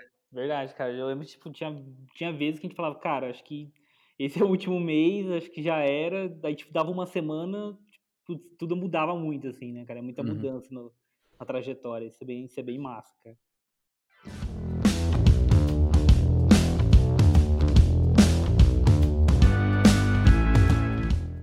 E assim, quais foram os maiores desafios né, que vocês enfrentaram e que vocês vêm enfrentando no dia a dia aí? Cara, o maior desafio no começo é totalmente o desafio psicológico. É muito complicado, assim. Por isso que eu acho que, tipo, qualquer pessoa que queira montar um negócio, não faça nada sozinho. Não faça, por mais que você ache que você é a cabeça blindada, mente blindada, mindset blindado, que nem a gente fala. A gente tem uma gíria aqui que a gente fala mindset blindado. Uh, tipo, Cara, é impossível. Chega um momento que tu tilta, assim. Chega um momento que a tua acorda aquela manhã já desacreditado de tudo, que nada vai funcionar. E se tu não tiver uma pessoa para conversar e tal, quando tu chega lá no trabalho, que, que tá na mesma jornada que tu, que vai conseguir é, trocar uma ideia, eu acho que é, a chance de tu desistir é muito maior. Então, assim, uma das coisas que foi muito bom pro nosso negócio foi ter iniciado com três sócios. Uh, e ainda uma coisa muito boa foi ter iniciado com o Robson, que é um sócio mais experiente na parte de empreendedorismo, ele já vinha de outras tentativas, então ele já estava muito casca grossa para essa parte de falhar, né? Já entender que a falha é um processo comum, né? Uma parte comum do processo. E aí isso uh, acabou ensinando muita coisa para gente. Então, assim, o desafio com certeza no início foi o desafio psicológico. A partir do meio assim, eu posso dizer do, dos últimos meses, do último ano para cá, o desafio ele já vira outro, né? O desafio ele já vira muito mais voltado. Claro, o psicológico continua te, acabando contigo, né? Ainda continua chegando momentos que tem que chegar lá à noite, deitar na cama, posição fetal e, e chorar, mas assim, uh, o desafio ele começa a virar muito maior do que só você, né? Você não pode pensar só em você, só nos desafios da sua cabeça. Então o desafio com certeza ele começa a virar pessoas, né? E pessoas é, é, tudo, assim, no negócio, basicamente, pessoas é tudo. É como você escalar pessoas, como é, atrair mais pessoas, como treinar pessoas, como manter pessoas com uma cultura legal na empresa, né? A gente tem até uma frase que a gente fala aqui que a, a, a cultura, ela, ah, ou melhor, a, é exatamente, a cultura ela come a estratégia de café da manhã. Então o que que acontece é, cara, não interessa, não interessa se tu tem a melhor estratégia do mundo. Se a tua cultura da empresa não estiver bem definida, esquece, a estratégia não vai funcionar, né? E a cultura é uma coisa bem difícil de tu conseguir manter conforme tu vai escalando o teu negócio. E a gente, pô, é a empresa que tá, a gente tá contratando feito doido, assim, né? A gente tava com um time, por exemplo, no começo desse ano, se eu não me engano, nós tínhamos 20 pessoas. A gente já tá com 50 agora. Não tinha nem 20, acho. A gente tá, já tá com 50 agora. Caramba. E, e a gente tá querendo chegar até o final do ano com pelo menos 80 pessoas por aí. Então, assim, é, a, o nosso desafio ele está totalmente voltado agora para escalar o negócio mesmo, né? Escalar as pessoas aqui dentro, conseguir com que a, que a nossa cultura não seja é, jantada ou comida pela, pela, por qualquer outra coisa. Então, a Sim. gente vai esse é o maior desafio agora, com certeza. Principalmente numa, numa, uma, numa empresa que tem alta, como você mesmo falou, né? Muda muito de rumo. Eu falo isso porque também a gente também tem essa cultura do tipo, cara, é, a gente erra demais aqui. A gente erra uhum. muito. E a gente muda toda hora. A galera às vezes até fica confusa, tipo, o que esses caras estão fazendo? Exatamente. Porque, então, pô, a gente cara... já tem a. A gente já tem a. a, a o, basicamente o ritual de chamar o time todo a cada duas semanas e falar, galera, fiquem tranquilos, porque a gente está mudando, mas vocês têm que ter a, a visão que mudar não é uma coisa ruim, né? Se a gente chega um dia numa segunda-feira muito doido e fala, cara, esquece o que gente, aquilo que a gente estava fazendo, vamos fazer essa outra coisa, para quem vem de empresa mais tradicional, fala, não, pô, esses caras tão doidos, que não é possível, é. cara. Eu tava desenvolvendo a feature aqui, tava ficando finalizada a feature já, e, e não foi ao ar, pô, não foi ao ar ali o negócio que eu desenvolvi. Mas é porque as coisas mudam, a estratégia muda. E se ela não mudasse, não seria bom, na verdade. Uh, eu acho que quando a gente parar de mudar, aí é melhor a gente começar a se preocupar, porque daí o negócio não, não tá Zona mais... de conforto, né? Pode é. ser, tem um monte de receio. Eu também tenho esse receio, tipo, cara, quando a gente parou de mudar, quando a gente parar de falar assim, meu Deus, é... aí você começa a ficar preocupado. Eu tenho, tem uma, uma pessoa, o pessoal fala que todo founder tem que ser paranoico, cara. Tipo, você tá fazendo um negócio, tá pensando, tipo, o que ele vai dar, o que, que vai acontecer depois, qual que é o próximo passo, o que, que vai vir, e que você tem que ser paranoico, paranoico. Quando você pega um cliente, por exemplo, no nosso caso, que é B2B, né? Tipo, pega um cliente gigante, você fala, meu Deus do céu, como que eu vou atender esse cara? Ou como que eu pego o próximo para diminuir o risco desse cliente gigante dentro daqui? E aí você fica louco. Você, fica, você tem que ter muito, muito psicológico, tipo, para falar assim, cara, calma, eu vou resolver. Isso que você falou também, do tipo, concordo totalmente, cara. Tipo, inclusive recentemente aconteceu do tipo, tem dia que você não tem motivo muito aparente. Fora que empreender é uma montanha russa, né? Mas, tipo, não tem um motivo tão aparente. As pessoas acham às vezes, tipo, ah, mas não aconteceu nada, tá tudo indo bem. Tipo, mas, cara, às vezes alguma coisinha que acontece, algum detalhe que você estava esperando, uma expectativa que você tinha que não é atingida, te deixa para baixo. É fato. E se quando e o fato a gente, a gente aprendeu isso ao longo do tempo, mas só o fato de você falar com outra pessoa, de falar assim, cara, também meio na bad, sei lá, tô desanimado, acho que não tá rolando, a gente tá, parece que nada, nada, nada não sai do lugar, porque todo mundo acha isso, né? todo mundo, principalmente da nossa geração, que é super agitado. É... Aí o cara fala, calma, tá, tá, dando certo, olha isso aqui como tá, fazendo, tá indo bem, olha o pessoal aqui como tá. Aí você fala, putz, não, beleza, bora, vamos pra frente, vamos pra cima. E aí você já volta. Cara, demoramos pra, ter, pra entender isso, mas é fato. Tipo, se eu tivesse sozinho, acho que eu tinha desistido lá atrás, tipo, fácil. Que não, não é, com certeza. Não é tranquilo, não.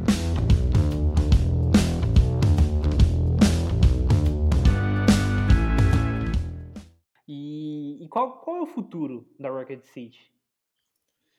Cara, o futuro da Rocket é muita coisa, assim. Mas se tem uma coisa que a gente tá muito focado uh, agora é com a parte de criar uma plataforma, né? A gente tá.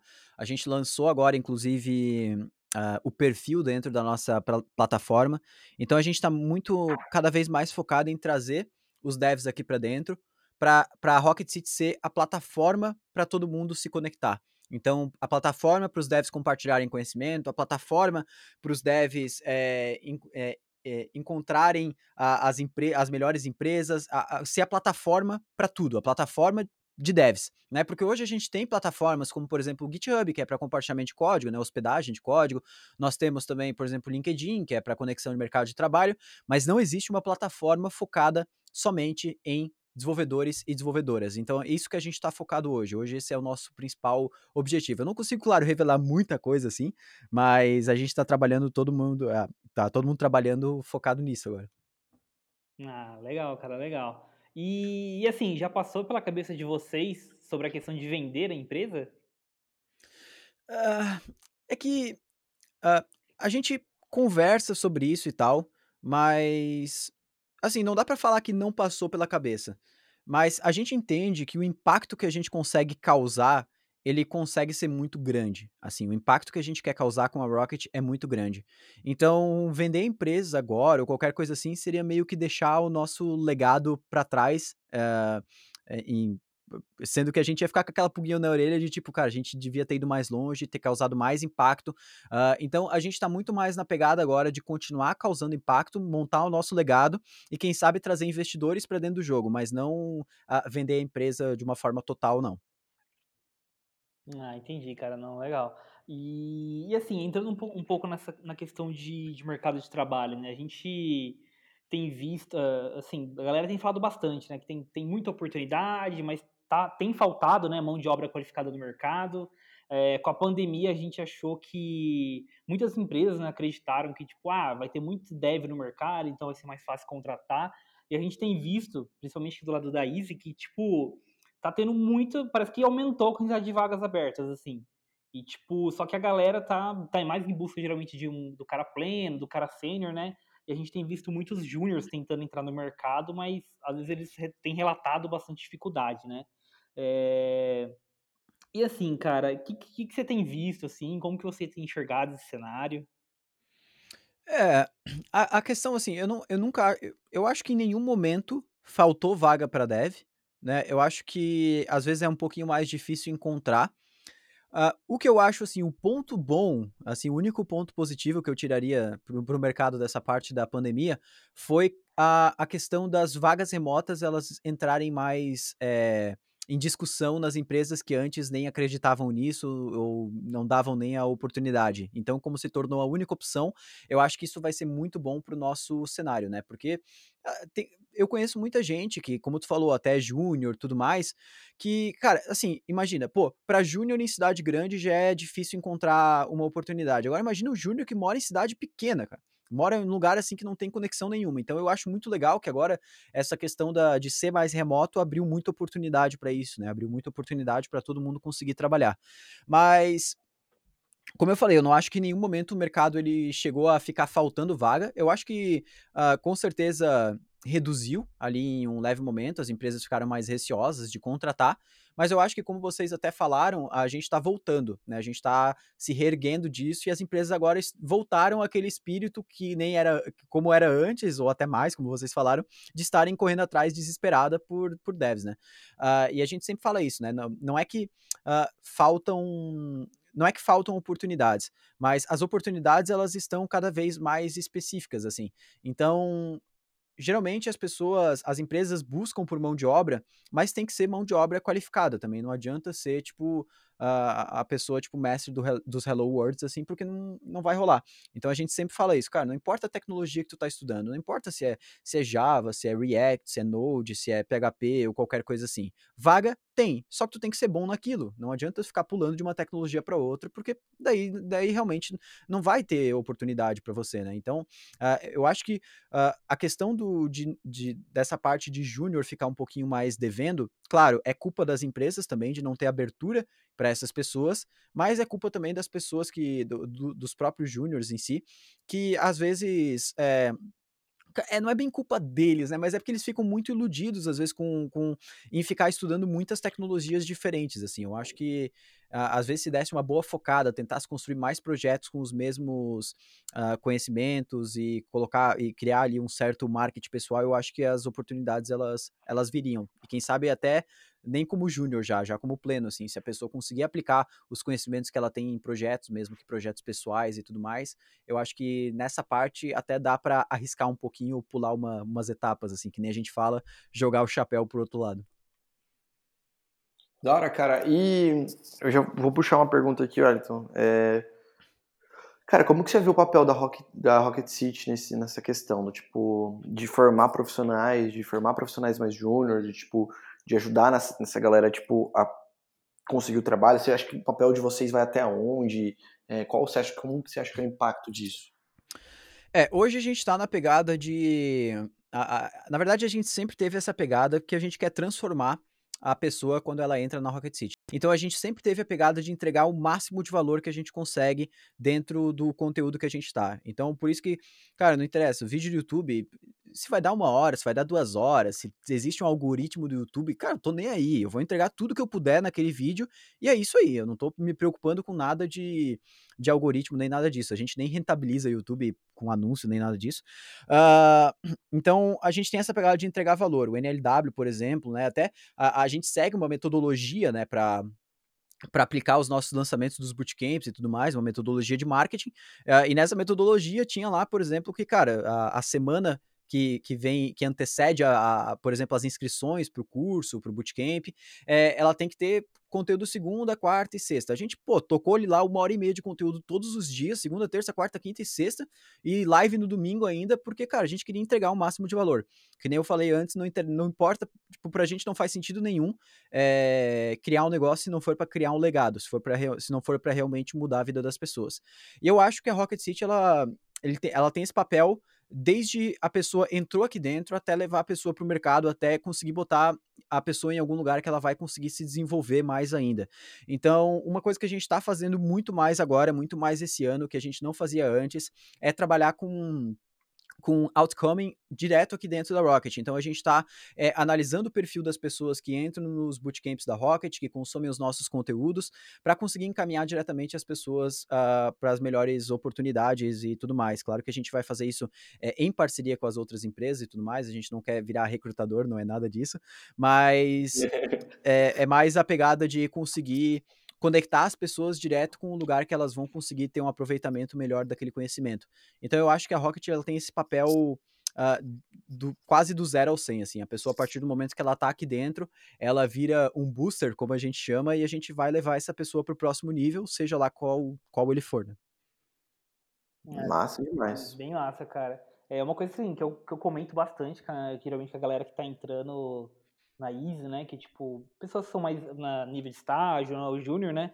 Que, tipo, que hoje, cara, assim, é, a quantidade de conteúdo que a gente tem né, na internet, tipo, vídeo. Hoje a gente tem muito mais vídeo, né? Hoje, que nem na uhum. minha época, cara, eu lembro que você ia pegar um curso, era o cara explicando orientação objeto lá, tipo, classe animal, inter, é, é, o cachorro herdava de animal e não sei o que, tá ligado? Uhum. E, e, hoje, assim, cara, a gente pega assim, um conteúdo da Rocket City, ele vem muito completo, né? Então, tipo, ele dá uma noção é, muito maior, assim, do que é um, uma aplicação realmente, né? Porque na época eu falava, eu entrei, eu lembro que eu entrei no estágio, cara, eu estudei pra caramba, fiz cheguei no estágio, tipo, mano, não é nada que eu estudei, tá ligado? E, tipo, e hoje, assim, cara, é, eu vejo que, tipo, hoje, tipo, vocês passam um conteúdo, né, que você chega, assim, nas empresas, que a galera tem uma noção ali, porque, tipo, a gente tá consumindo esses conteúdos também, né? Tipo, a gente tem um projeto aqui mesmo que, eu lembro que eu assisti um vídeo de Adonis, falei, putz, cara, muito foda esse, muito legal esse framework, a gente tava em busca de um framework, né, para ter uma produtividade um pouco melhor ali no Node, e eu já tinha mexido com Laravel e tudo mais. E eu vi o Adonis e falei, cara, putz, muito massa, tá ligado? E ali, tipo, o projeto foi, foi bem base, assim, do que a gente viu no vídeo, assim, tá ligado? Eu uhum. acho que são muito, muito foda, assim, cara. É, é, é, isso é uma questão, é, é, que nem a gente sempre fala aqui dentro, né? Tipo, a gente jamais vai conseguir ensinar todas as tecnologias que o mercado usa, né? Por isso que a gente sempre tenta focar é, em um leque pequeno de tecnologias explicar muito bem os fundamentos por trás da, tanto das escolhas, tanto da, também dos conceitos que a gente passa ali dentro. Porque, por exemplo, pô, tu vai pegar hoje um framework Node, como tu mesmo citou. Cara, qual que é o framework Node mais utilizado pelo mercado? Não existe, cara. Sei lá, é o Express, mas tipo, framework mesmo assim, cada empresa usa o seu. Tem empresa que usa é. Express, tem empresa que usa Rapid, tem empresa que usa Feather, tem empresa que usa. Assim, não existe, sabe? Então, se a pessoa dominar muito bem os fundamentos, entender como é que se cria uma API ou qualquer coisa assim, ela vai chegar na empresa, vai, é, independente do, do framework que está sendo utilizado, vai conseguir desenvolver a, a aplicação necessária, né? É, real, cara. Acho que não tem, é, também não adianta também, tipo, acho que vai, vai muito da pessoa também, né? Tipo, ela entender a base, ela entender a base da programação, a base do JavaScript, para até para poder ter mais facilidade, esse tipo de coisa. E, mas eu concordo com o Elton também nesse ponto, tipo, eu acho que a grande diferença é essa, acho que vocês aplicam coisas do dia a dia, né? Coisas que na nossa época era bem mais difícil, tipo, você aprender, você aprendia coisas muito mais teóricas, mais estruturais, mas enfim. É, mas agora com tipo, vai construir uma aplicação do zero é, com base em alguma coisa cara isso dá uma visão de muito mais ah, inclusive a gente usa os vídeos da, da Rocket para treinar o pessoal até que está entrando né então tipo acho que essa é a grande diferença isso que eu uhum. acho muito massa é, e eu gostei da, da, do que você falou cara que me chamou bastante atenção tipo cara, a gente constrói conteúdo para transformar as pessoas, tipo, não importa o algoritmo do YouTube. Isso eu acho muito massa, cara. Porque é o que eu falo pro pessoal também aqui, tipo, a gente, é, a gente também trabalha bastante SEO, né? Tipo, uhum. a gente tá com alguns resultados, inclusive, bem legais aqui. E o que eu falo pro pessoal, eu falo, cara, ah, não tem, tem zero volume, tipo, a palavra-chave. Mas eu falo, pô, mas às vezes ela é uma palavra-chave tão forte, do tipo, tão... É, um conteúdo tão massa, tipo, que vai geralmente gerar valor, cara, vamos postar, vamos, vamos colocar. Não, não tem problema o algoritmo, sabe? Você ficar pensando só em algoritmo, você acaba criando um negócio muito superficial, isso me incomoda. Sabe? É, é pra SEO principalmente, né? A galera é. antigamente é. fazia uns negócios que era ridículo, né? E a única variável que se manteve no SEO até hoje foi conteúdo, né? A empresa que tem é. mais conteúdo se mantém sempre no. Mais conteúdo e com mais qualidade se mantém sempre no, no, topo, né? Sim, cara. Massa. E até surgiu uma dúvida aqui, tipo. É, tá meio fora do, da pauta de agora, mas. É, cara, você como CTO de uma empresa de basicamente de educação, né? De, de tecnologia, né? Vamos lá. É, qual que é o seu trabalho, cara, no dia a dia? Tipo, eu vejo porque também a gente tem dificuldade, né, Wellington, de definir o que é o papel de um CTO de uma empresa igual a nossa também. Uhum. Eu acho que o CTO, ele tem muito mais o, o papel de, de guiar e alinhar a parte técnica com o time que está ali utilizando a tecnologia dentro da empresa. Então, hoje o meu papel, ele é muito mais, como eu sou uma pessoa, pô, eu tô o dia inteiro estudando, tanto para cons conseguir produzir mais conteúdo ou qualquer coisa assim todo esse conteúdo que eu obtenho, eu repasso para o meu time uh, de devs aqui dentro. Então, essa a, a, minha, a minha vivência e tudo mais, eu consegui pegar o projeto que eles estão desenvolvendo, consegui orientar eles. Pô, isso aqui vocês estão desenvolvendo uma feature para esse tipo, eu acho que seria muito legal usar é, esse tipo de arquitetura. Aqui eu acho que funcionaria muito bem isso aqui. Ou seja, meio que guiar a galera para conseguir ir pelo melhor caminho. Mas claro, no início não tem como fugir disso, mas o CTO chega um momento que ele para de, de focar tanto, de focar realmente de, em desenvolver, em botar a mão na massa, e muito mais focado em guiar as pessoas tecnicamente dentro da empresa. Conseguir guiar os produtos, não de uma parte, não, não de uma visão de negócio, nem de uma visão de produto em si, mas numa visão de, de técnica, né? Então o CTO ele é uma pessoa técnica diretamente. Eu tenho que conseguir dizer para o meu time qual vai ser a melhor tecnologia para eles utilizarem em determinado momento, arquitetura ou qualquer coisa assim. Eu tenho que conseguir dar essa visão para eles. Massa. Acho que é bem o, o produto mesmo, né? CTO de um produto, um time de um produto de um, um produto de engenharia, de time de engenharia digital mesmo, de tecnologia, né? Bem massa.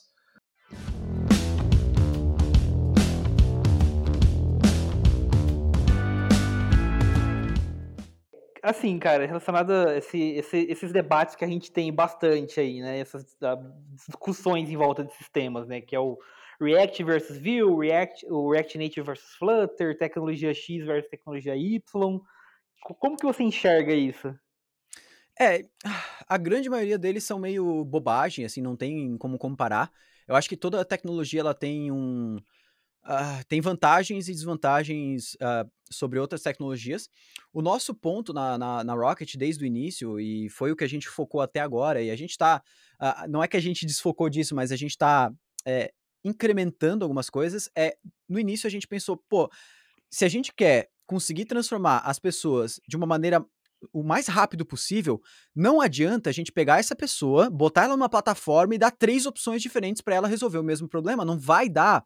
A, o maior problema do, da, dos programadores, programadores quando está começando, é conseguir obter, ter essa decisão do que estudar, de, de, de, de como que eu vou ir para o mercado, como que eu vou conseguir me transformar. Então a gente falou, pô, vamos tomar essa decisão para a pessoa, né? E uma decisão baseada em critérios. Então a gente foi atrás de escolher as tecnologias que a gente entendia que a pessoa ia conseguir entrar no mercado da maneira mais rápida possível, porque a gente sabe que é no, que é no mercado, uh, principalmente, que a pessoa vai se desenvolver. Então a gente tomou esse, uh, o Node, o React, o React Native como a nossa stack principal, uh, até hoje é e a gente entende que o mercado ele está muito preparado para absorver pessoas que têm conhecimento bons nessas tecnologias. Uh, mas isso não exclui o, o, nosso gosto, os nossos estudos, a nossa vontade de falar sobre outras tecnologias também, né? Quando eu não estou ali nos vídeos do YouTube falando sobre Node, React, React Native, é claro que eu ainda estou estudando essas tecnologias, mas pô, eu estou em casa às vezes desenvolvendo com Elixir, com Rust, uh, com o próprio Flutter e, e, aí vai. Então, então não é uma coisa excluindo a outra. Mas quando os teus objetivos é, quando os objetivos são, principalmente, cara, eu preciso entrar no mercado, eu preciso conseguir resultados com os meus estudos, tu tem que focar numa tecnologia, numa stack ali e realmente realmente ser bom com aquilo para conseguir entrar no mercado. Então foi isso que a gente obter, é, botou como nosso lema desde o início. A questão do foco, a prática e o grupo, que são os pilares do nosso método que a gente sempre fala. Uh, mas agora a gente está vendo a nossa a necessidade de a gente conseguir abordar sobre mais tecnologias também, porque a gente vê o mercado cada vez mais apto para receber pessoas de todas as tecnologias. Então, como eu falei antes, não tem problema se tu está estudando Java, não tem problema se está estudando Flutter, se está estudando Node, se está estudando, sei lá, C. Cara, o mercado tem oportunidade. Hoje tem oportunidade para todo tipo de gente para todo tipo de linguagem. Então, a gente vai começar a agregar mais tecnologias dentro da Rocket City. Então, não quer dizer que a gente vai deixar esse nosso pilar do foco menos aparente. A gente vai continuar não dando uh, três caminhos diferentes para a pessoa percorrer, mas baseado nos objetivos que a pessoa tem, no contexto que ela tem, qual que é o momento dela, a gente vai fornecer para ela um caminho diferente para ela seguir. Então, é basicamente isso que a gente está fazendo. Então, a gente vai agregar mais tecnologias para dentro Ainda não posso dar muitos spoilers, mas, é, mas a gente não, não vai deixar o nosso, os nossos pilares de lado, não. Ah, legal, cara. E assim, além, acredito que vocês tenham muita a base, né, dos produtos, vocês devam mexer bastante com Node, React, mas tem alguma tecnologia que vocês utilizam hoje que vocês não têm conteúdo assim?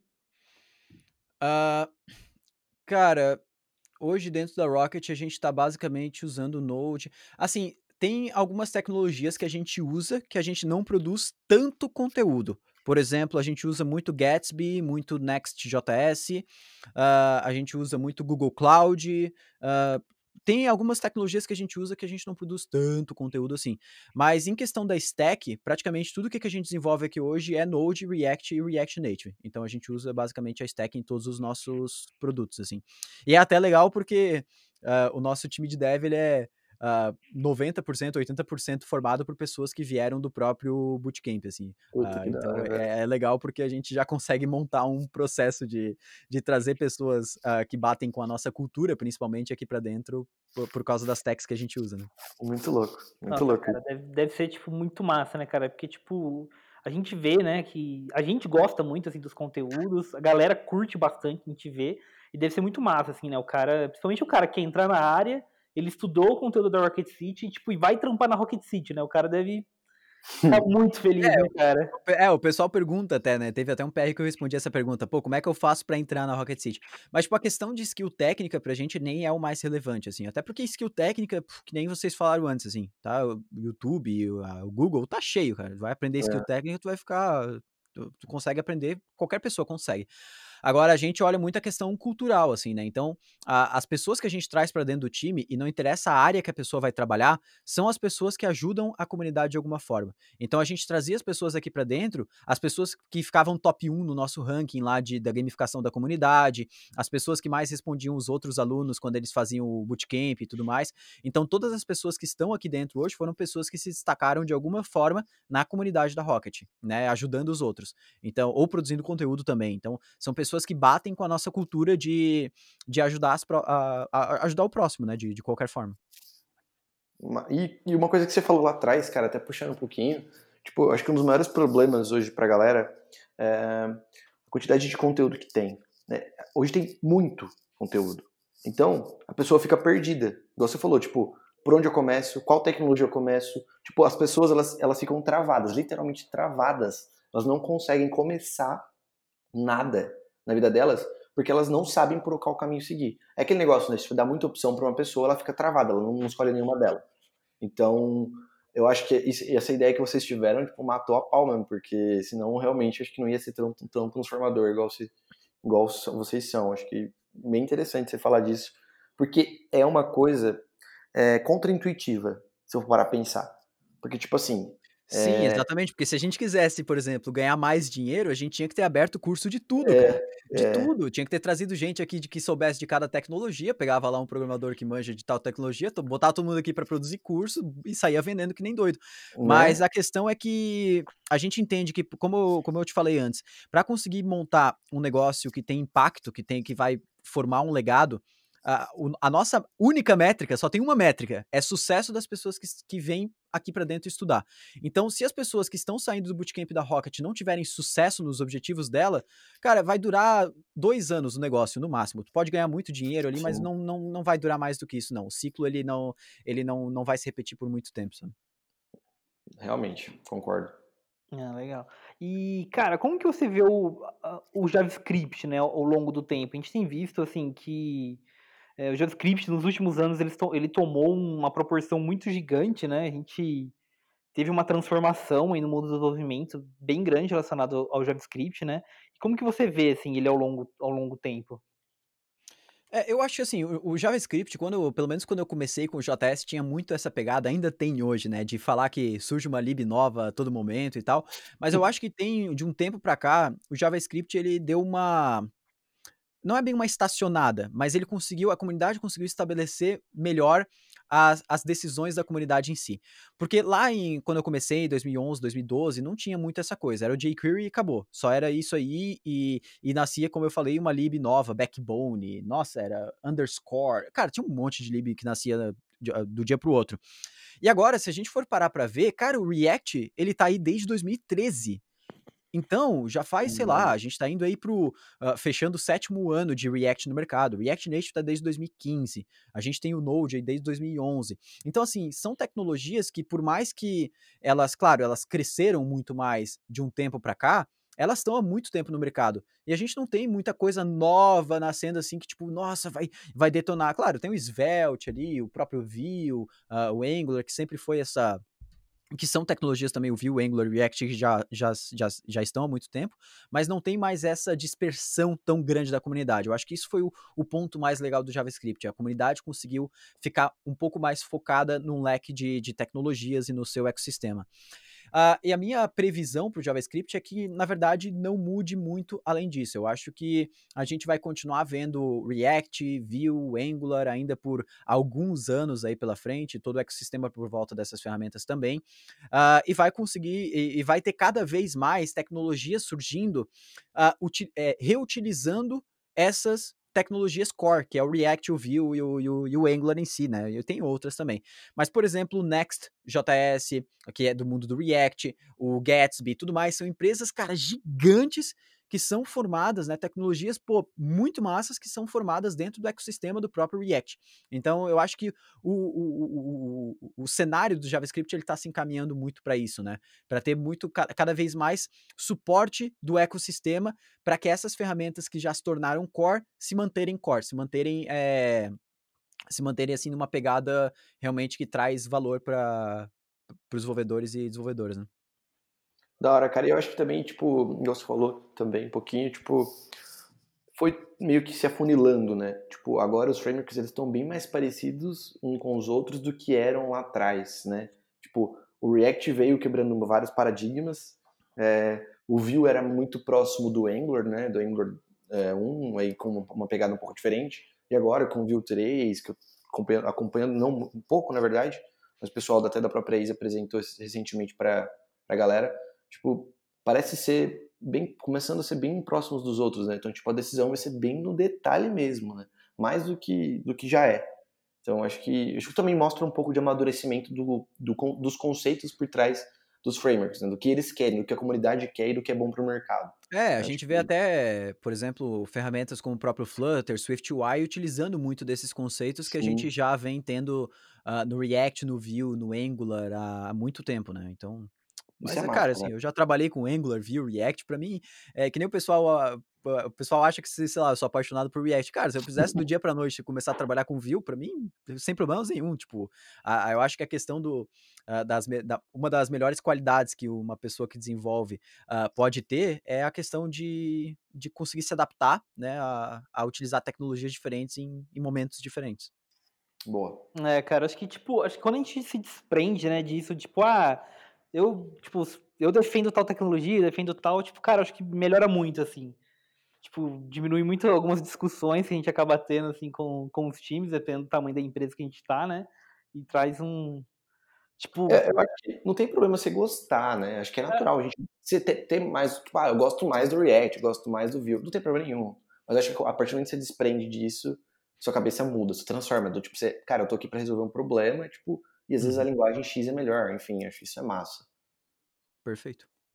E, cara, hoje, assim, se, se eu perguntar, é, se alguém tivesse começando, fosse perguntar para você, tipo, qual tecnologia que eu devo começar? Cara, eu ainda acho que é JavaScript, eu acho que é a, é a tecnologia que abre mais portas, assim. Mas eu acho que hoje tem muitas, assim. Ah, a pessoa pode começar com Python, se ela for focada, vai conseguir vaga. Pode começar com Java, vai conseguir vaga. Pode começar com PHP, vai conseguir vaga, assim. Eu acho que são tudo uh, tecnologias que são muito boas para você iniciar. Eu acho que o JavaScript, ele, ele, te abre um leque maior de oportunidades, né? Por uhum. exemplo, não tem como tu tá lá um dia é, desenvolvendo PHP e tu falar, pô, agora eu quero desenvolver para mobile, beleza? Uhum. Se vira, porque tu vai ter que aprender uma coisa total do zero. Claro, ainda tem a questão da linguagem, da, da, da, dos fundamentos da programação, mas assim, tu vai ter que aprender tudo do zero. O JavaScript ele te dá mais essa flexibilidade para tu conseguir tomar essas decisões no meio do caminho. Mas eu acho que qualquer linguagem hoje, claro, qualquer linguagem aí que, que tem o mínimo de oportunidades, ela vai ser o suficiente para tu conseguir ter um bom início na, na área de programação. Ah, legal, cara. E, e outro tópico aqui é, você acredita na importância do, do open source? Como que você enxerga isso? Você, você contribui com, com open source? Então, eu contribuía muito mais quando eu ainda estava muito focado em desenvolver, né? Hoje eu sou, como meu trabalho como CTO, ele a, a, a, coisa que eu menos faço é desenvolver. A coisa que eu menos faço é, às vezes, estar tá ali direto no, no software da empresa e tal. Geralmente eu estou muito mais guiando as pessoas do time uh, e as pessoas do time que estão contribuindo com open source e tudo mais. Uh, mas eu acho que, cara, se, se não existisse o open source, se não existisse essa, essa contribuição que existe na comunidade de tecnologia, que não existe em mais nenhuma outra tecno, mais nenhuma outro, mais nenhum outro tipo de profissão no mundo, eu acho que seria totalmente diferente, sabe? Se a gente só tivesse coisas fechadas e totalmente esse medo de, de compartilhar o segredo e, e o código da nossa aplicação e tudo mais, eu acho que seria totalmente ruim, né? Então, uma pegada que a gente está fazendo agora na Rocket também, a gente tem uma pessoa agora só focada em open source, a gente está criando um time de open source aqui dentro, para principalmente dar manutenção para os projetos que a gente já tem e conseguir uh, ir atrás de colaboradores e tudo mais, documentação, e também começar a extrair de dentro dos projetos da Rocket novos projetos open source que a gente pode abrir para a comunidade. Então, isso é uma coisa que a gente já está fazendo, uh, criou esse setor dentro da Rocket faz alguns meses e está se moldando para conseguir investir cada vez mais nisso. Né?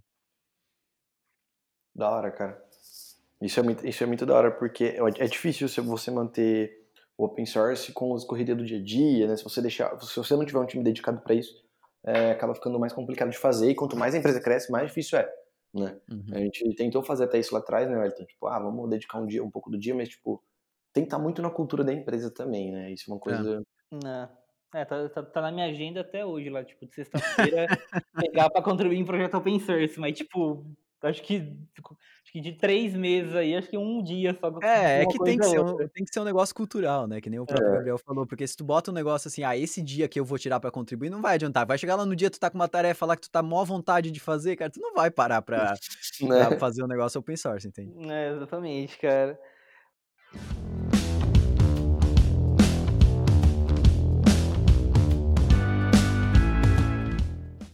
Bom, acho que a gente, a chegou ao fim aqui do nosso podcast, então foi muito massa trocar essa ideia com, com o Diego. Tipo, agradeço demais, cara, esse, esse tempo aí que você disponibilizou pra gente bater esse papo.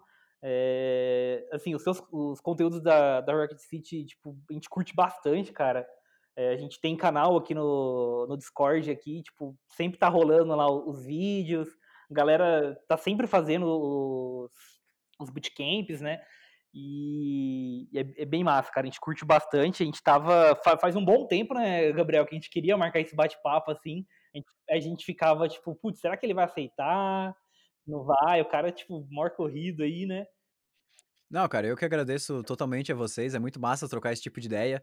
Eu que tô sempre focado em falar sobre, pô, nova atualização do React, Node, React Native, é, é, legal sair um pouco dessa bolha, conversar um pouco e relembrar um pouco também da história do negócio, porque apesar de ser uma, algo recente, né, pô, a Rocket tá aí com três anos e, e meio, assim, mas a gente, pô, pô, cara, parece, vocês que empreendem, vocês sabem, né, deve parecer, sei lá, que faz 20 anos que vocês começaram isso, porque uh, é, é, tanto trabalho e tanto tempo que tu desprende para conseguir fazer um negócio direito, assim, causar impacto que realmente, assim, é, é é, bem trabalhoso. Mas, cara, é, obrigado por vocês pelo convite, foi muito massa o papo. É, eu acho que foi o primeiro podcast que eu gravei nessa pegada, assim, de falando mais da, da empresa, do início e tudo mais, e, e acho que vai ajudar também muita gente que tá nessa pegada, que quer, quer entrar nessa, nessa área de empreender e também... Aí também a galera que, que, que é de programação mesmo, que, que quer saber o, o futuro aí da área, né? É, o que, que, é, o que, que é ser CTO de uma, de uma é. empresa é. também, né, cara? Acho que tem muita gente que tem dúvida disso, né? Mas da hora, cara. também agradeço demais, Diego. Tipo, valeu pelo papo aí, pelo tempo. Foi bastante enriquecedor. Aprendi bastante coisa aí. Valeu, Wellington. Bom, valeu, pessoal. Até uma próxima aí. Curta nossos canais aí. A gente tá no Spotify, tá no iTunes. É, curta também os conteúdos da, da Rocket City, vocês ainda não, não curtiram lá. Eu duvido muito, né? Mas Mas até a próxima aí, galera. Tchau, tchau. Tamo junto, galera. Valeu, cara. Abração.